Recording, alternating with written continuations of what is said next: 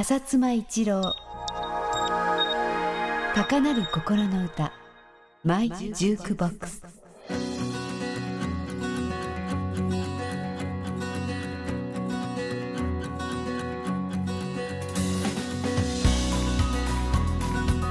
こんにちは。フジパシフィックミュージックの浅妻一郎です。この番組では私がこれまで聴いてきた音楽や出会った人たちとの思い出のエピソードを紹介していきます。音楽出版ビジネスの先達たちと題してこれまで出会った同業者の先輩方についてご紹介していきます前回に引き続き日本初のプロモーターにして現在の共同東京の創設者でもある長嶋達さん戦後の海外アーティストの日本公演を手掛けた第一人者でビートルズを日本に呼んだ男としてご存知の方も多いと思います。ビューティフルっていうキャロル・キングの人生をモデルにしたミュージカルがありましたけどその「ビューティフル」の中で1650ブロードウェイメドレーっていうのがあってともかくその1650ブロードウェイっていうのがですねアメリカの当時のヒット曲を生み出す音楽出版社の林立するビルだったわけで。でマイク・スチュワートはその1650ブロードウェイに長嶋さんを連れてってですね音楽出版社に「お前日本の契約はどうなってんだ?」えない？だったらこいつに任せろ」「タツは日本でも最高のプロモーターで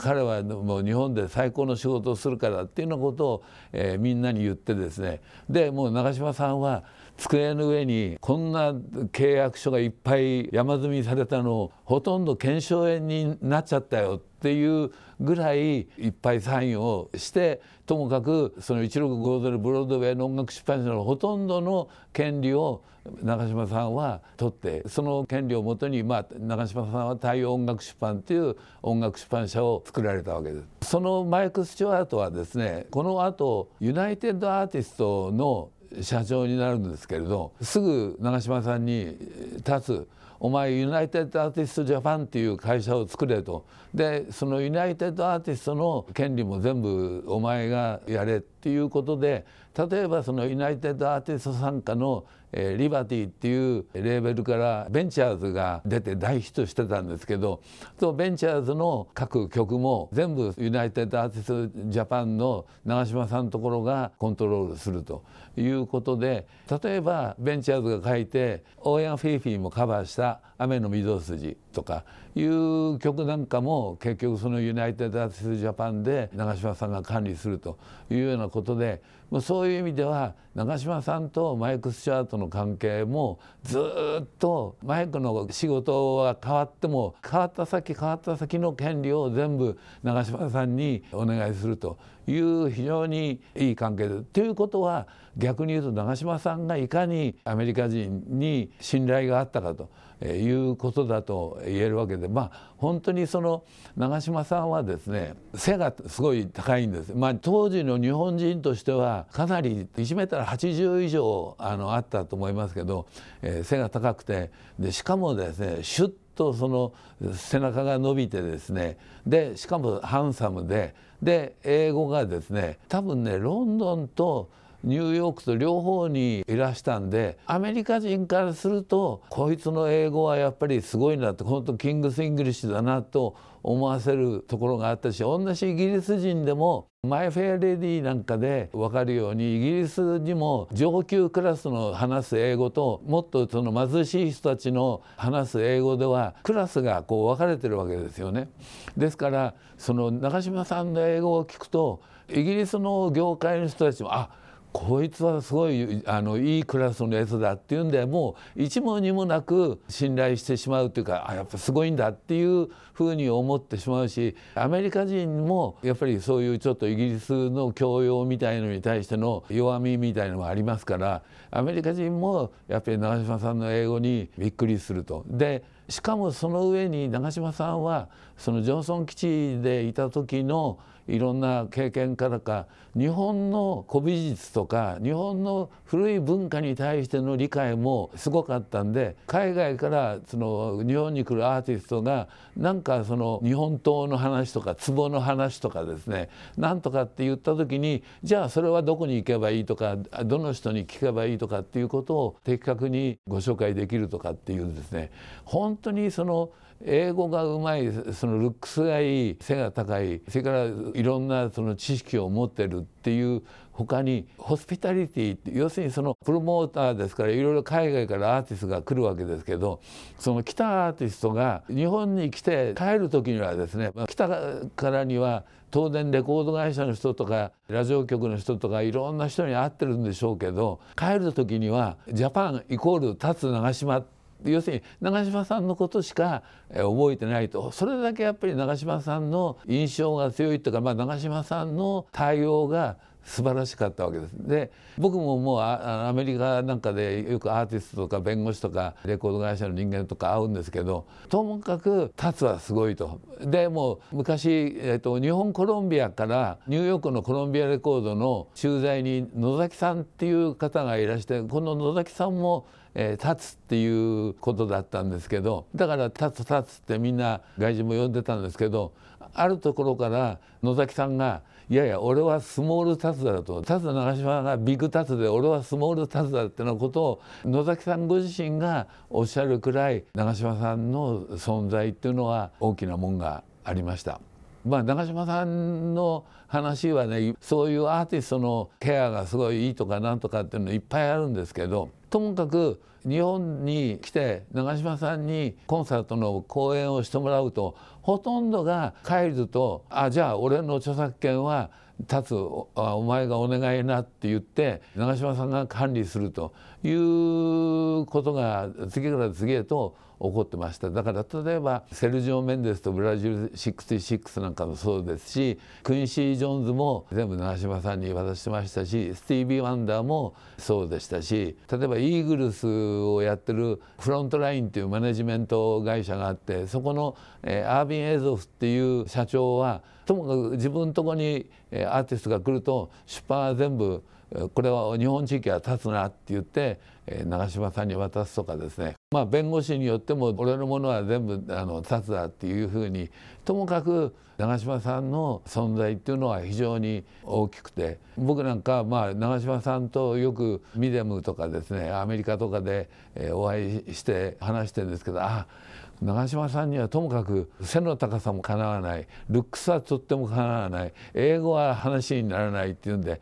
自分で長嶋さんより少しでもアーティストのことをよく知ってるって思わせなきゃ何の勝負のあれもないなって長嶋さんと会うともう本当にがっかりすることばっかりあってちょっとあのそういう意味ではがっかりするんだけどまあよし頑張ろうってそのね後で自分を奮い立たせる一つの大きな材料にさせてもらったんですけど、まあ、長嶋さんとの一番の思い出っていうのは何度か話しましたけどロンドールっていう A&M の音楽出版社を日本の音楽出版社が全部え、うちと契約してほしいということで手紙を出してでチャック・ケイが日本に来る時に社長のジェリー・モスから「これだけ来てるから全部会ってこい」と。っていうんで日本にチャックが送り込まれて。でいろいろあの日本の出版社全部会って。で最後の方にパシフィック音楽出版が手紙出してるってんで、まあ、会いに来たんですけど。そこでまあチャック・ケイに「お前フィル・スペクターのクリスタルズのアルバムのライナーノートの裏にフィル・スペクターが「 Thank you for my sales manager」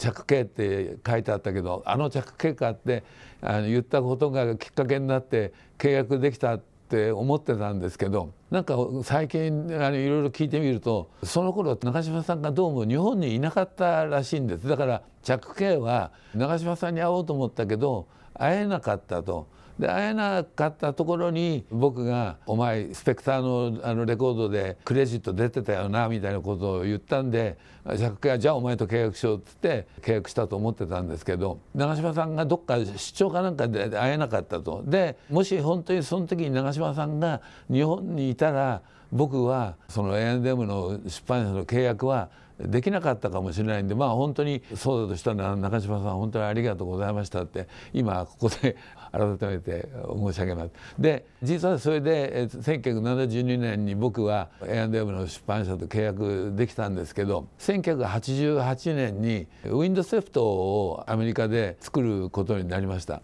でそうしたらですねジェリー・モスの周りの人たちがですねジェリーお前一がお前の裏庭に A&M のロンドールの競争相手を作るんだぞとそんな競争相手を作るやつにロンドルを任しておいてもいいのかっていうようなことをですね言う人がいてですね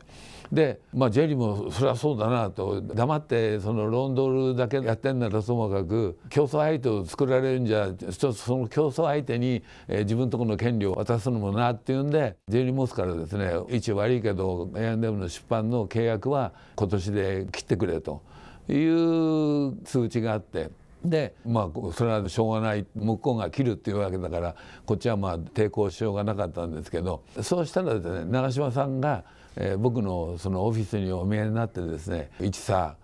ジェリーからその A&M の出版をやれって言うんだけどどうしよう」という相談があったわけです。で長嶋さんこれはもう絶対いいカタログだからやった方がいいですよって「いやちょっとねアドバンスが高いんだよ」って「いやいやあそこねアドバンスが高いってもどんどんいい作家とかアーティストとか契約しますから最初高いと思っても絶対そのリクープできないなんてことは起こんないですから僕ら、まあ、ちょうど16年ぐらいやってたわけですけどアドバンスが焼却できないでっていうことなんか全然なかったんで絶対長嶋さん大丈夫だからもうぜひやってくださいと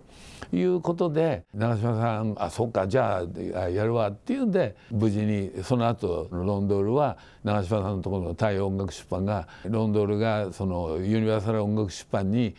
買収されるまでずっと太陽が契約するっていうことで。あのだからまあジェリー・モスにしてみれば最初に他のやつが全部同じだったら立つにしろよって言ってたその希望が16年後にかなって長嶋さんとジェリー・モスはそこで一緒にまた仕事でできてよかったねっていうことになったわけなんで、まあ、僕が、え、ウィンドセプトをやって、まあ、ウィンドセプト自体は僕にとってはすごいいい出来事だったんですけど、まあ、その一つあの長嶋さんにそういう形で恩返しができたのかなと思うと、まあ、あのロンドルを失ったことはとっても残念なんですけど、えー、それが長嶋さんのとこに行かれたっていうんで僕はまあすごい少ない恩返しですけどできたんじゃないかというふうに言います。えー、本当に長嶋さんにもお世話になってでよく長嶋さんとはですね僕が狛江に住んでて長嶋さんが成城にお住まいだったんで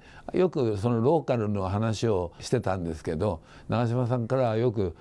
朝のさ成城の駅のところのドトールのコーヒーとドーナツがこれ朝ごはんにぴったりなんだよっていうことを言われてて「え長嶋さんドーナツの朝食ですか?」って言ったら「いやこれがいいんだよ」って言われてたその時の顔が忘れられないです。本当に長嶋さんいろいろありがとうございました。